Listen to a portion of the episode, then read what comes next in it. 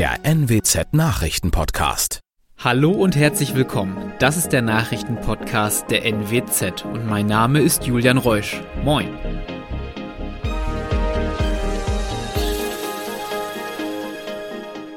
Und das sind die regionalen Themen des Tages. Schützengilde in Friseute lehnt Frau im Magistrat ab.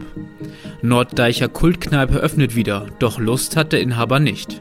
Und Zoll in Oldenburg findet gefälschte Ausweise und Drogen. Die Friseuter Schützengilde will keine Frau im Magistrat haben. An der Spitze des Führungsorgans steht der Bürgermeister der Stadt, ihm zur Seite eigentlich seine beiden Stellvertreter.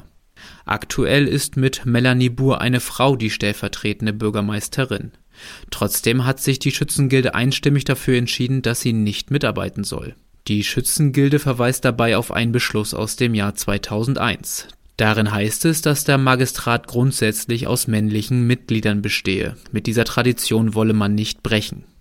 Sven Stratmann, Bürgermeister in Friseute, hatte sich dafür ausgesprochen, Melanie Buhr mitarbeiten zu lassen. Die stellvertretende Bürgermeisterin sieht es gegenüber der NWZ als verpasste Chance an. Sie sei nicht böse oder enttäuscht, hoffe aber, einen Denkanstoß ins Rollen gebracht zu haben. Nach über zwei Jahren Zwangspause öffnet am Samstag die Kultkneipe Metas Musikschuppen in Norddeich wieder. Von Vorfreude ist beim Inhaber Sven Rogal aber nicht viel zu spüren. Am liebsten würde ich die Bude zulassen, sagt er im Gespräch mit der NWZ. Er habe das ruhige Leben kennengelernt und das habe ihm gut gefallen. Nun warte aber am Wochenende wieder viel Stress auf ihn. Zudem rechne sich der Betrieb für ihn gar nicht mehr. Warum öffnet er dann überhaupt wieder, ist die Frage. Er sei den Ostfriesen etwas schuldig, sagt Rogal. In der Region gäbe es sonst nichts mehr. Jetzt will er erstmal jeden Samstag ab 22 Uhr öffnen. Zudem soll es freitags Landjugendfeiern und Livekonzerte geben.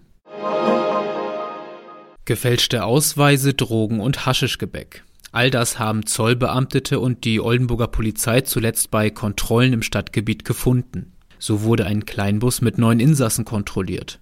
Dabei stellte sich heraus, dass vier Ausweise Totalfälschungen waren. Auch wurde in Bürgerfelde das Auto einer vierköpfigen Familie kontrolliert. Die Person gaben direkt an, Cannabiskuchen und Haschischzigaretten mitzuführen. Wegen der Einleitung des Strafverfahrens seien sie dann aber überrascht gewesen, heißt es von Seiten des Zolls. Zudem ist den Zöllnern ein Auto mit drei Jugendlichen aufgefallen. Die sichtlich nervösen jungen Männer zwischen 17 und 18 Jahren hatten zahlreiche Haschischkuchen dabei. Auch gegen sie wurde ein Strafverfahren eingeleitet.